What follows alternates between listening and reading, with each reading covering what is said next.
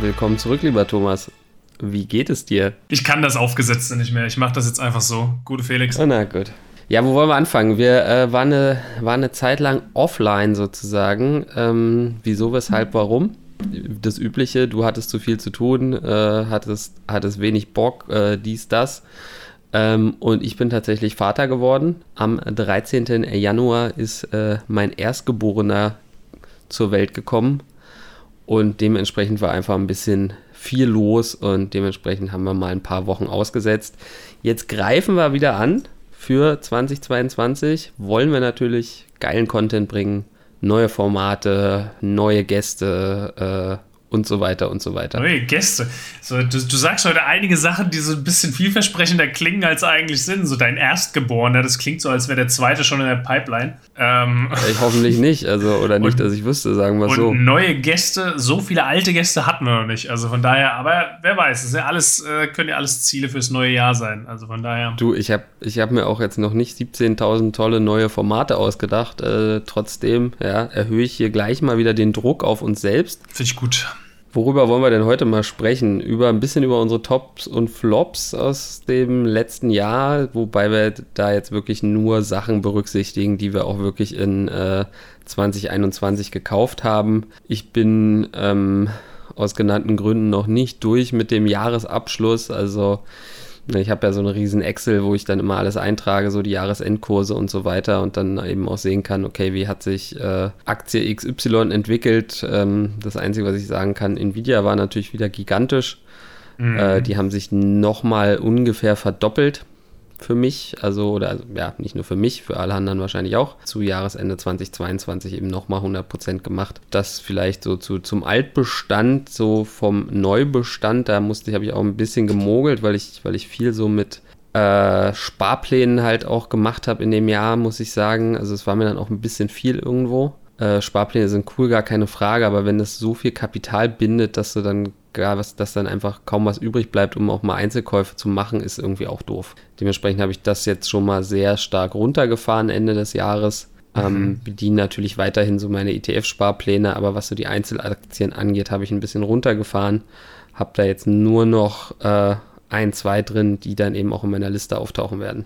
Na, es macht natürlich auch nur begrenzt Sinn, eigentlich zu sagen, ich mache äh, Sparpläne auf Einzelaktien, meiner Meinung nach, ähm, oder mache davon zumindest halt viele und habe da so eine gewisse Übergewichtung, weil äh, letzten Endes fährst du ja dann vielleicht doch meistens besser mit so einem Index-ETF oder einem Branchen-ETF oder sowas, oder? Bevor du dann irgendwie halt einen kombinierten Sparplan aus, sagen wir mal, Apple, Adobe, Microsoft und äh, keine Ahnung, was Procter Gamble machst, was ja sowieso dann irgendwie große Anteile in einem S&P 500 oder einem MSCI World sind und Definitiv. Inwiefern ist da dann ein Vorteil darin, so einen Einzelaktiensparplan zusammenzustellen, wenn du eh nur so Big Tech-Werte oder halt so, so Global Player da reinpackst? Ja und nein. Ne? Also ich meine, der, der Sparplan bei der Einzelaktie ist, hat natürlich den Hintergrund, dass man nicht genau weiß, okay, wie entwickelt sie sich jetzt. Ne? Alles natürlich oft vor dem Hintergrund Corona. Ne? Was habe ich zum Beispiel drin? Adobe habe ich zum Beispiel drin, die ich, da habe ich halt fast auf dem All-Time-High angefangen.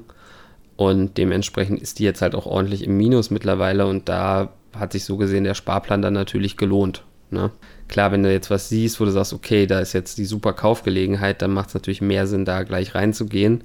Wenn man aber sagt, äh, das ist einfach ein Unternehmen, was ich super interessant finde, was ich halt gerne irgendwie mal im Depot haben möchte, Amazon ist dafür auch ein ganz gutes Beispiel, ne? wo du eigentlich nie irgendwie eine gute Kaufgelegenheit hast, dann finde ich, macht es schon Sinn, sowas in den Sparplan zu packen. Guter Punkt, ja, das äh, muss ich dir recht geben. Also Adobe, gleiche Story bei mir. Ich habe auch äh, einen Sparplan angefangen, als sie so, ja, gerade äh, die Fahnenstange erklommen haben und äh, bin da jetzt auch äh, mit meinem Sparplan irgendwie schon, weiß nicht, 17% im Minus oder sowas. Ja. Äh, kommt bei mir auch ziemlich exakt äh, da, dabei raus. Wie, wie, lange hast du denn schon laufen? Ich habe den seit fünf Monaten jetzt, glaube ich, ne?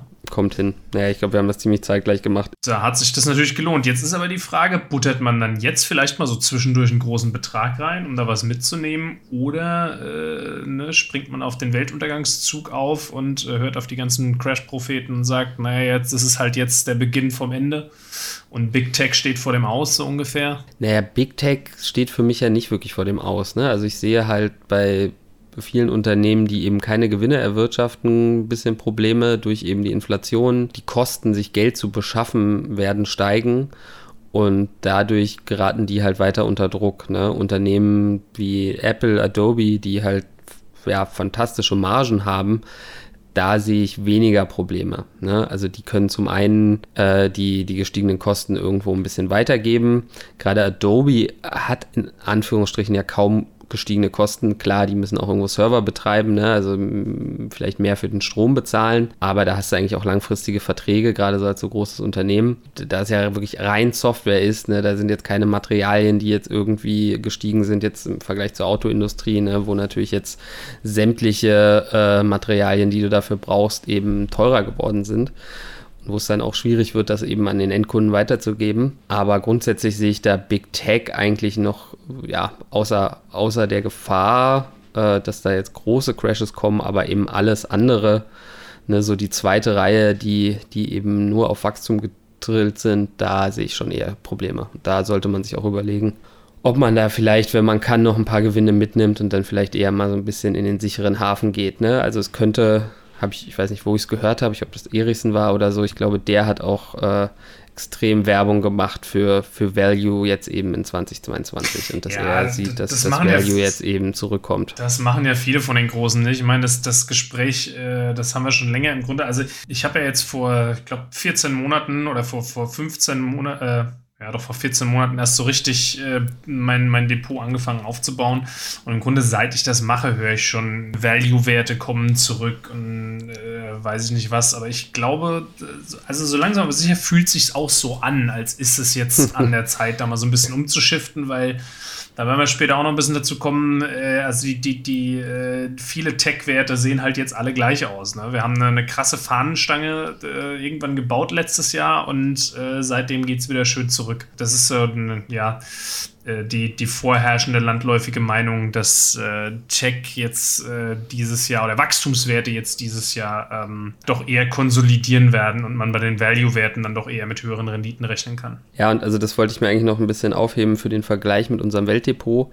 Aber äh, wenn du jetzt mal so dir den SP 500 anguckst, ne, der ist gut gelaufen, 15, 15 bis 20 Prozent, irgendwo dazwischen, äh, wenn ich mich jetzt nicht total irre. Und da ist es aber halt so, dass dass über 50 Prozent dieser, dieses Kurswachstums auf fünf Unternehmen zurückzuführen sind. Ne? Also das sind eben Tesla, Amazon, Google, Apple und wer ist der fünfte? Äh, Meta, glaube ich. Das ist halt schon extrem. Ne? Also Apple hat jetzt die drei äh, Billionen Marke geknackt, aber da siehst du eben schon auch, dass da viel so in der zweiten Reihe eben abkackt was naja. vielleicht auch irgendwo noch ein bisschen getragen wird natürlich von den, von den, von den ETFs. Ne? Also ein S&P 500 habe ich auch im Sparplan. Da kaufe ich dann diesen ganzen Schrott natürlich irgendwo auch mit. Tja, wir haben die Arm-Reich-Schere eben nicht nur in der Gesellschaft, sondern auch an der Börse. Da ist, ist schon irgendwo was dran. Ne? Also mhm. da habe ich auch wieder was Interessantes gehört über, über eben so, eine, so, einen, so einen super Zyklus. Ich weiß nicht, wer war das? Ray Dalio, irgendwie so die Kategorie. Dass wir uns eben da jetzt vielleicht so ein bisschen am Ende befinden von äh, der äh, ja, Weltmacht USA, ne? also der hat sich da irgendwie die letzten 800 Jahre angeguckt und hat halt immer geguckt, warum Weltreiche untergegangen sind und so weiter und so weiter und da gibt es halt so gewisse Zyklen, die sich, die sich, die da erkennbar sind und Faktoren und da könnte es eben auch sein, dass, dass die USA da jetzt langsam am Ende sind, ne? Und das lässt sich wirklich ganz gut übertragen. Ne? Also du hast, du hast innere und äußere Konflikte, äh, steigende Schulden ohne Ende gesellschaftliche und, ähm, Spaltung und genau, äh, ne? Ja, also meistens geht das Ganze dann nämlich auch mit einer Revolution, ob friedlich oder oder äh, gewalttätig äh, einher und gleichzeitig haben wir natürlich auch in China, was halt wahnsinnig Druck macht und und eben Weltmacht Nummer eins werden möchte. Witzigerweise waren die Chinesen das ja auch schon mal, irgendwie so 200, 300 Jahre lang. Naja, dann äh, kann man ja halt vielleicht halt China als Value-Wert bezeichnen, wenn die schon wissen, wie es geht, ne? wenn sie länger Erfahrung im Weltmachtsein haben naja, wie gesagt, ist schon ein paar Jahrhunderte her, aber mal gucken. Ne? Also grundsätzlich auf jeden Fall ein bisschen Vorsicht bei den USA ist vielleicht so eine Lehre, die ich so mitnehmen würde.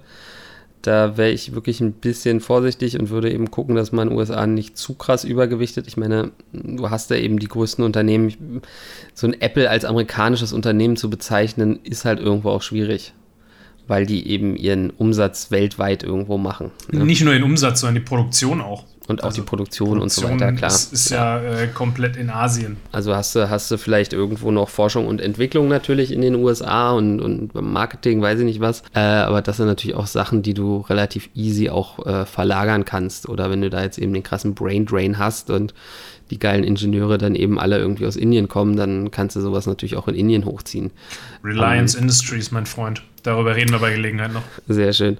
Äh, also ich meine, grund grundsätzlich ist es halt auch so, dass, dass so, ein, so ein Apple einfach auch auf so krassen Cash-Reserven sitzt, dass, dass sie natürlich irgendwo anpassungsfähig sind. Also grundsätzlich diese ganzen großen Tech-Unternehmen sitzen auf großen Cash-Reserven und haben jederzeit die Möglichkeit, äh, im Prinzip alles andere zu kaufen, außer sich gegenseitig.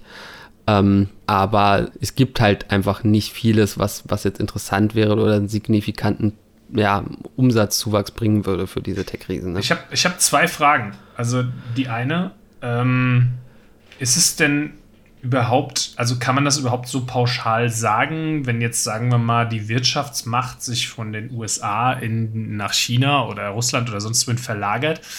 Ist es dann überhaupt eine Gefahr für ein Unternehmen wie Apple, weil man ja theoretisch auch äh, als Apple sagen könnte, naja gut, dann verlagern wir unsere Produktion oder unsere, unseren Firmenstandort oder was auch immer dann halt eben in das Land, wo es uns am besten geht oder dem, das Land, dem es am besten geht. Die sind ja da irgendwo auch entkoppelt von so geopolitischen Sachen, sage ich mal, aufgrund der Tatsache, ja, dass sie so ja, das viel Cash ich, haben und manövrierfähig auch, ne? sind. Und das andere Ding ist, was heißt das für so einen Index letzten Endes? Also gesetzt den Fall selbst, ähm, oder nehmen wir mal jetzt an, ein hypothetisches Szenario, Apple geht tatsächlich unter und, und Meta und Tesla und alle mit ihnen, ja, aber dann würden ja theoretisch andere Unternehmen in diesen Index nachrücken, weil dieser Index ja eigentlich nur die wirtschaftsstärksten Unternehmen abbildet, oder? Sehe ich das falsch?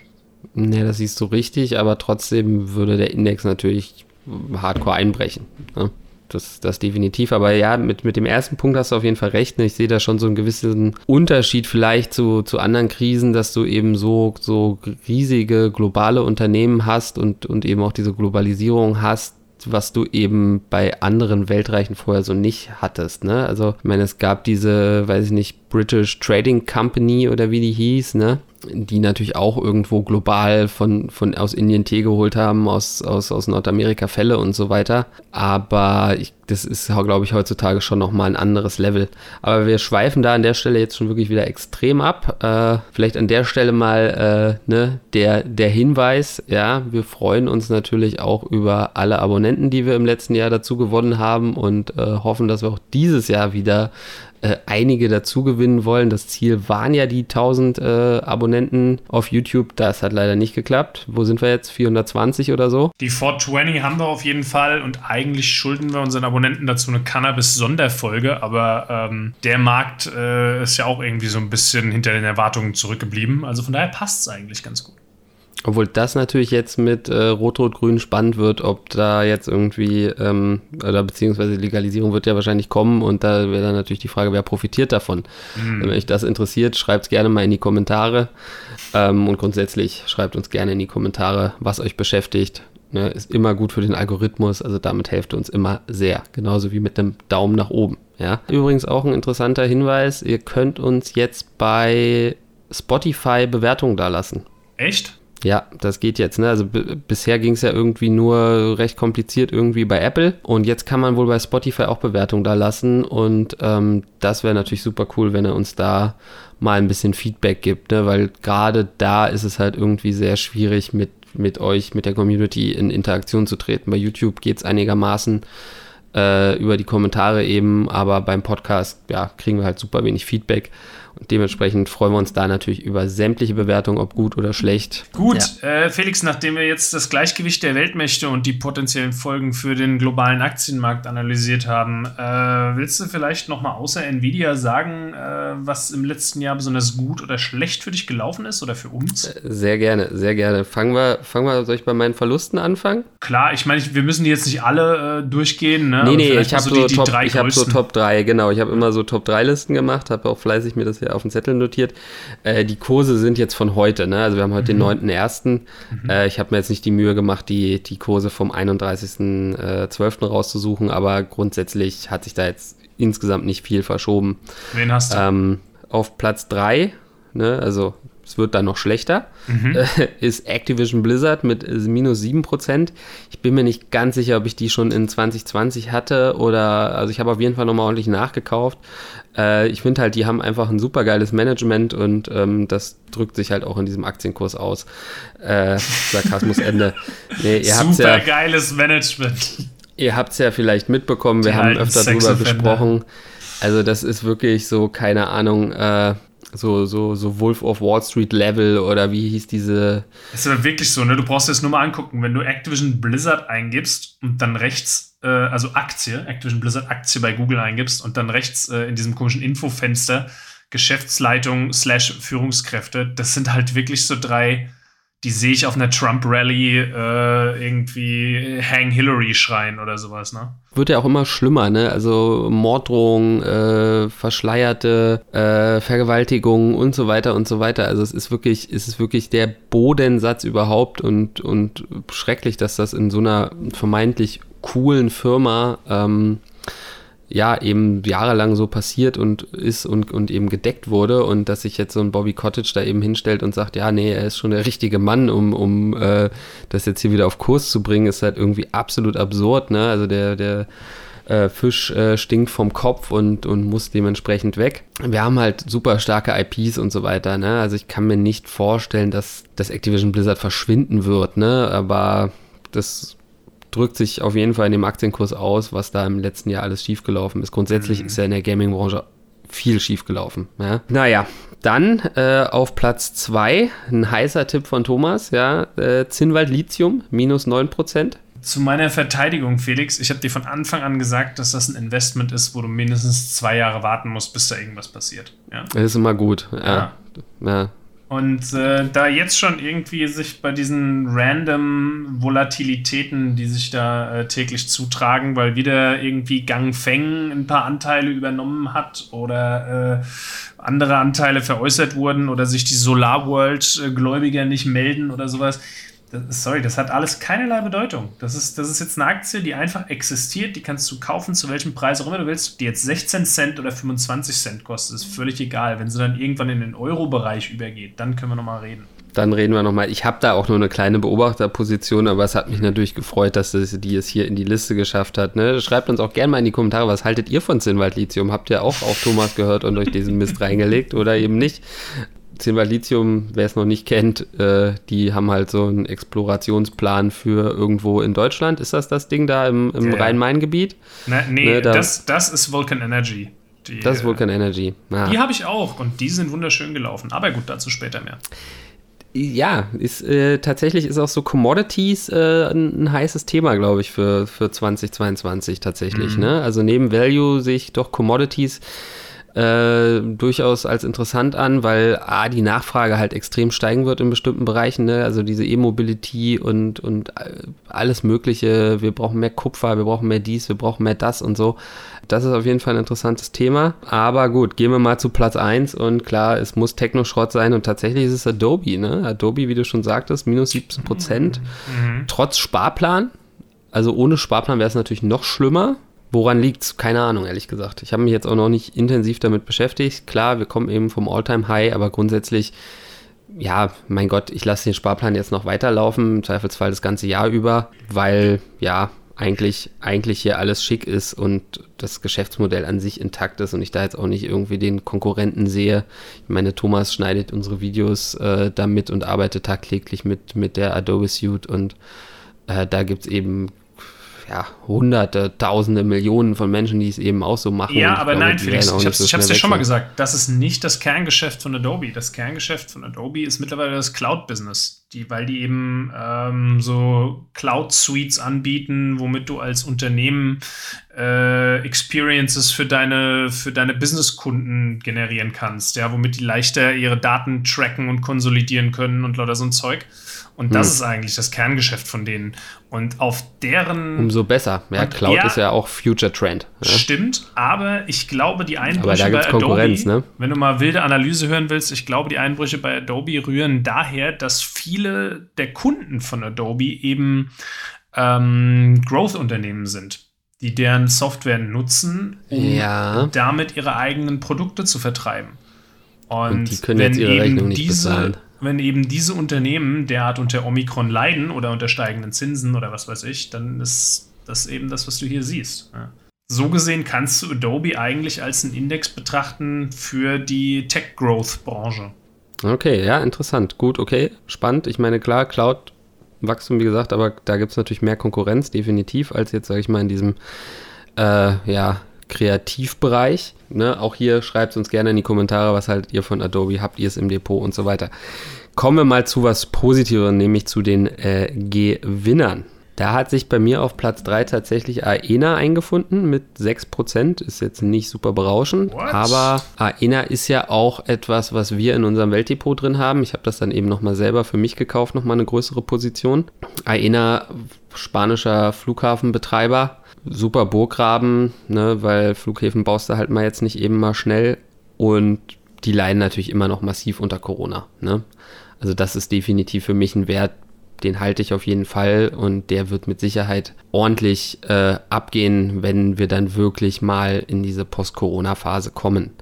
Ne? Also das ist ja sowieso etwas, was ich ja auch schon öfter gesagt habe. Ich glaube, dass wir die wirklich große Rallye äh, noch nicht gesehen haben. Ne? Also das wird wirklich erst kommen, wenn dann eben Corona vorbei ist. Natürlich wird sich dann auch ein bisschen was konsolidieren. Äh, weiß ich nicht, eine Lieferando, eine HelloFresh oder also eine Takeaway.com oder wie sie heißen. Also diese super Profiteure, die werden dann natürlich eher leiden, aber insgesamt, glaube ich, werden wir da dann doch nochmal einen ganz starken Anstieg einfach in den mhm. Märkten sehen. Platz 2 auch wieder Sparplanaktie, dementsprechend die könnte noch besser dastehen. Äh, das ist Micron. Ja, Micron plus 24 Prozent. Profitieren halt vom, vom großen Chipbedarf, sind da eben gut aufgestellt. Ähm, wir haben, glaube ich, ein ganzes Video mal dazu gemacht oder zumindest ausführlicher behandelt. Dementsprechend, glaube ich, würde ich da jetzt nicht so viel zu sagen. Bin ich auf jeden Fall sehr zufrieden mit. Äh, Lasse ich eben auch weiterlaufen, weil auch da natürlich kein Ende in Sicht ist, was jetzt irgendwie die Chip-Nachfrage angeht. Und tatsächlich auf Platz 1, Thomas, du wirst es nicht glauben, ein super langweiliger Wert, ja, die ENBW mit 31 Prozent. Ne? Einfach so mal so ein bisschen Strom machen, ja. Ja, Felix, ENBW, ich habe es schon mal gesagt, sind diejenigen, mit denen Vulcan Energy kooperiert äh, bezüglich des Lithiumabbaus am Oberrheingraben. Na, siehst du, dann äh, brauche ich ja die im Zweifelsfall gar nicht kaufen. Mhm. Nee, also, aber das ist, da sieht man es halt auch wieder, ne? Also diese vermeintlich langweiligen Aktien, wo eh nichts mehr zu holen ist, ne? Wie eine Procter Gamble oder eben eine ENBW oder so. Da ist dann halt doch eine Menge drin. Man muss fairerweise sagen, dass die natürlich auch jetzt seit sechs Monaten seitwärts läuft, ne?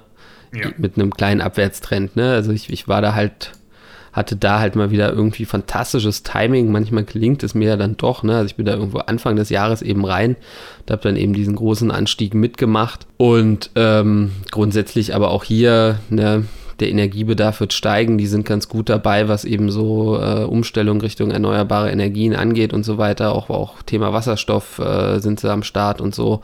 Dementsprechend, ja, bleibe ich da natürlich auch dabei. So, das waren meine drei Gewinner und meine drei Verlierer. Ihr könnt uns natürlich auch gerne eure mal in die Kommentare schreiben. Äh, ich werde jetzt nochmal kurz auf unser Weltdepot eingehen. Ne? Äh, wer uns länger verfolgt, weiß, jeden Monat ähm, gucken wir uns einen Aktienindex aus einem bestimmten Land an und kaufen daraus eben die für uns vermeintlich beste Aktie und erstellen eben so unser eigenes Weltdepot. Da kommen wir auch erstmal zu den Verlierern. Beste Aktie Chinas, NIO, minus 12 Prozent. Klar, das liegt natürlich zum einen an diesen ganzen ähm, Konflikten, die, die wir da global jetzt haben, aber auch ein bisschen daran, dass NIO es nicht schafft oder also es äh, etwas schleppend läuft, die, die, der, der Markteintritt nach Europa. Ne? Sie sind jetzt, glaube ich, in Norwegen am Start haben dort aber auch noch keine so eine Charging Station. Ne? Die haben ja so ein Prinzip, dass du den Akku wechselst, wechselst, wenn der leer ist. Da fährst du in so eine Station rein und der Akku wird ausgetauscht. Äh, da haben sie in China haben sie da jetzt schon, weiß nicht, 70 Stück, 700. Ah, ich bin da manchmal bei den Nullen nicht ganz auf der Höhe, wahrscheinlich eher 70. Ne? Aber also Ziel ist irgendwie 4000 bis ich nicht, 2025 oder irgendwie so zu haben. Ne?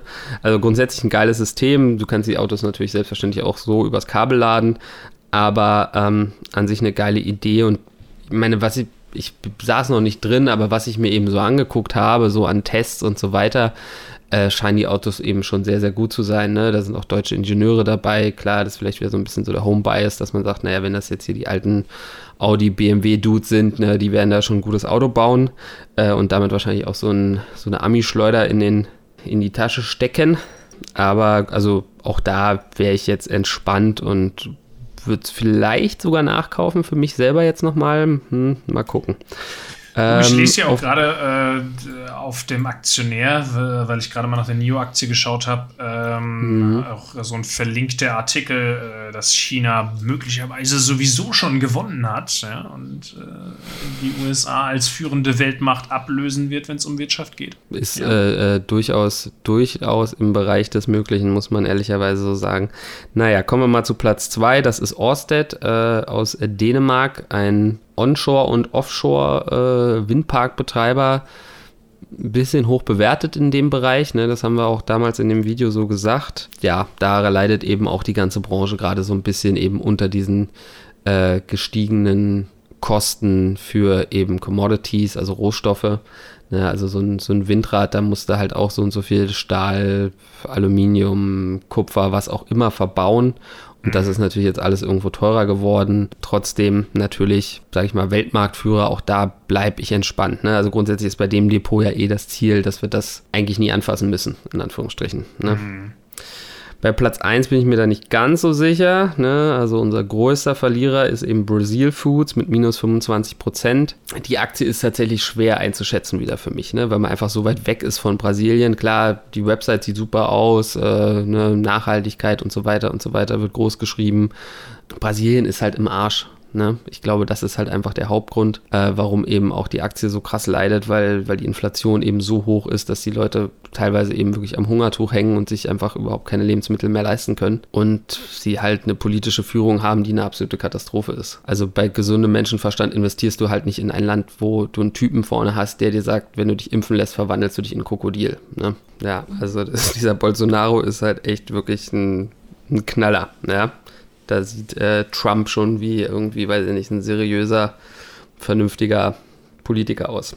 Was haben wir noch? Das wir waren unsere Gewinner. Verluste. Wir haben noch Gewinner. Natürlich haben wir Gewinner. Ne? Also die Gewinne überwiegen auch. Ne? Also Jahresendstand war da tatsächlich 12 Prozent. Wo man jetzt natürlich sagen könnte, ja, hätte da einfach in Nasdaq investiert oder in S&P 500, dann, dann hätte da eine bessere Performance gehabt. Ja, stimmt. Liegt aber, wie gesagt, halt wirklich an diesen einzelnen Werten. Ne? Also wenn du mal aus dem Nasdaq und, und dem S&P 500 eben diese Top 5 Performer rausnimmst, dann haben wir besser performt. Ne? Bleibt da auch nicht mehr so viel übrig. Und es ist ja auch nicht so, dass, dass, dass wir nicht sagen, kauft keine Apple und kauft keine Microsoft oder so, ne? Also mhm. haben wir ja selber auch im Depot. Ich, ob die jetzt gerade zu teuer sind und so weiter und so weiter, ist natürlich wieder äh, eine andere Frage oder ein Tesla und so. Aber bei unserem Weltdepot haben wir sowas natürlich eben nicht mit drin. Und dafür bin ich mit der Performance auf jeden Fall zufrieden von 12% aufs letzte Jahr. Das ist völlig in Ordnung. Ne? Die Gewinner auf Platz Nummer 3.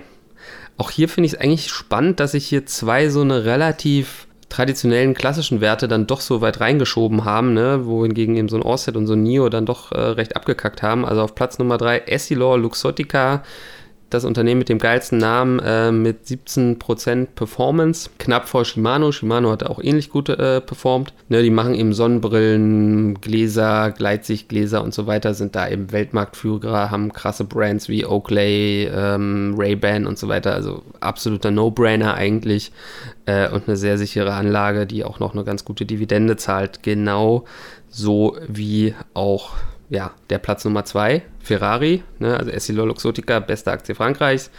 Äh, Ferrari, beste Aktie Italiens natürlich mit plus 32 Prozent. Ne? Und das finde ich schon Beachtlich. sehr, sehr anständig. Ja. Also die, die Tendenz, die sich hier abzuzeichnen scheint, ist in der Pandemie, wenn es der ganzen Welt schlecht geht, investieren Luxusgüter. Luxus geht immer und sowas wie Lebensmittel und so geht natürlich eigentlich auch immer. Ne? Was ist Platz 1? Platz 1 ist tatsächlich Tomra ist natürlich fairerweise auch das, was wir, glaube ich, als erstes sogar gekauft haben. Ne? Nee, Beste nee. Aktie. Die erste war nee. Aena. Die erste war Aena, okay, okay. Mhm. Gut, die ist ja immerhin dann auch noch im Plus. Ähm, nee, äh, ist tatsächlich Tomra mit 67 Prozent. Ähm, war aber zwischenzeitlich schon bei 80 Prozent. Ne? Also die haben jetzt schon auch wieder gerade Anfang des Jahres wieder ganz schön nachgegeben. Ja, was machen die? Also ihr kennt die am ehesten von den äh, Pfandflaschenautomaten. Ne? Da müsst ihr mal drauf achten im Supermarkt. Das sind ganz oft eben Tomra-Automaten. Und ähm, ja, alles, was so Automatisierung, äh, Verpackung etc. angeht, ist eben deren Thema und das Ganze natürlich alles mit so einem ja, Nachhaltigkeitsgedanken und so weiter, ne? Und, und Effizienzgedanken. Und ja, dementsprechend halt eben auch ein, ein super Investment, was man eben auch langfristig halten kann. Ob man sie jetzt aktuell kaufen kann, wie gesagt, schwierig zu sagen in der aktuellen Marktsituation. Ne? Vielleicht ne? eher im Sparplan weil auch da natürlich wieder viel Investitionen gemacht werden und so weiter. Ne? Also grundsätzlich ist da natürlich unsere Hoffnung oder unsere Theorie, dass natürlich sowas wie Flaschen, Flaschenpfand etwas ist, was sich ja weltweit, europaweit durchsetzen wird, kommen muss. Ne? Äh, alles in dieselbe Tonne, wie es eben in so vielen Ländern gemacht wird, äh, wird halt einfach uns unseren Klimazielen nicht näher bringen. Dementsprechend wird das mit Sicherheit kommen. Die Frage ist halt nur wann. Und mhm. wenn es kommt, wird eben Tomra davon profitieren. Punkt. Ja. Ich glaube, das reicht erstmal, oder? Ich glaube auch. Also, ähm, ja, ich meine, es war äh, resümierend, äh, muss ich sagen, war 2021 hinten raus doch noch ein bisschen enttäuschend. Danke Omikron, danke Fett. Ja, ähm, das waren so die zwei Faktoren, die dann irgendwie doch nochmal dem Ganzen einen Dämpfer aufgesetzt haben. Mein privates Portfolio ist, äh, war zwischenzeitlich 30 Prozent, 40 Prozent im Plus, so im Schnitt. Ähm, und äh, bin jetzt am Ende bei 12 gelandet. Das ist, aber da, also das ist mein großes Depot. Ich habe noch ein kleines Zockdepot, was ungefähr ein Viertel des Volumens vom Großen hat. Ähm, und das wiederum ist so 20% im Minus. Äh, also von daher, ich glaube, unterm Strich bin ich dann irgendwie so bei 8% plus oder so. Ähm, das ist trotz des enttäuschenden Jahresabschlusses immer noch eigentlich ganz vertretbar dafür, dass das mein erstes richtiges Jahr an der Börse war. Und äh, nochmal, äh, vielleicht mal an diejenigen da draußen, die auch irgendwie jetzt erst vor kurzem angefangen haben zu investieren. Ähm, was Wichtiges, was ich gelernt habe, ist wirklich schlicht und ergreifend erstens Geduld. Ja, habt einfach Geduld ja. mit euren Investments und zweitens. Time, time in the market beats timing the market, ne? Äh, richtig. Und zweitens, diese ganzen Floskeln, die man so hört, da ist einfach überall was Wahres dran. Ja, es hat einen Grund, warum Leute mit, mit jahrzehntelanger Börsenerfahrung solche Dinge raushauen, wie äh, laufen nie eine Aktie hinterher, die sind wie Straßenbahn, es kommt immer noch ein. ja, dieser ganze Shit, ja. das ist, da ist einfach was dran. Ja, also, und, und du mit deinen, du zockst halt gerne, ne, und vergisst dadurch natürlich auch gerne manchmal Regel 1 und Regel 2, ne? Regel 1, äh, Warren Buffett natürlich, äh, never lose money und Regel 2, never forget äh, Rule Number 1 oder so. Ja, ja, so sieht's aus. Also dieses Zocken macht halt Spaß und so und äh, man ist dann halt auch emotional dabei, aber wenn du zu viel zockst, versaust du dir natürlich irgendwo die Performance, was uns so ein bisschen ne, dein, dein Zockdepot ja auch zeigt. Ne? Ja. Wenn das minus 20 Prozent sind, dann haut das insgesamt natürlich dann schon auch rein und, und, und schmälert einfach deine, deine Rendite, aber trotzdem bin ich ja äh, erstmal schon mal zufrieden, dass du äh, im Plus bist und dass du äh, den Blödsinn hier mit mir weitermachst. Und ich glaube, ja, ich meine, du hast einfach auch sau viele Learnings jetzt mitgenommen. Dementsprechend, das nächste Jahr wird sicher äh, besser. Ne? Wobei, wie gesagt, so auf Jahre zu gucken, auch bei unserem Weltdepot jetzt, ne? Also wenn da jetzt jemand, wie gesagt, sagt, ja, hier Nasdaq äh, outperformt dies, das, äh, gucken wir mal in zehn Jahren, ja. Apropos zehn Jahre, Dirk Müller, äh, der Dirk Müller-Fonds ist übrigens äh, richtig im Arsch. Ne? Also, Dirk Müller-Fonds, was ist das? Äh, ich weiß, du bist nicht so im Dirk Müller-Game drin. Ähm, naja, der wird ja immer gerne gedisst, so in der Finanzcommunity, ne? weil, er, weil er halt immer einen Crash nach dem anderen prophezeit und ich glaube, wenn du jetzt da bei ihm investiert hättest vor acht Jahren oder wann er das Ding eben aufgelegt hätte, dann wärst du jetzt, wenn es gut, also gerade vielleicht noch so plus minus null oder so ein, zwei, drei, vier Prozent vorne. Oh. Ähm, Wobei du eben, im, wenn du einfach in MSCI World reingegangen wärst, eben irgendwie 120 Prozent. Selbst, selbst der DAX hättest, hat ne? ihn massiv outperformed. Selbst der DAX performt ihn aus, ne? Und das sagt halt irgendwo schon alles, ne? Mhm. Naja, so viel äh, vielleicht mal äh, zu dieser Folge. Ne? Wir sind wieder da. Äh, ne? Schreibt uns in die Kommentare, was ihr eben von uns mehr sehen wollt. Wollt ihr mehr News? Wollt ihr mehr dies? Wollt ihr mehr das? Mehr Interviews? Mehr Interviews, gab es schon mal ein Interview. Sollen wir mal ein paar Interviews machen? ähm, lange Rede, gar keinen Sinn. Gehabt euch wohl, danke für eure Zeit. Bye, bye. Ciao.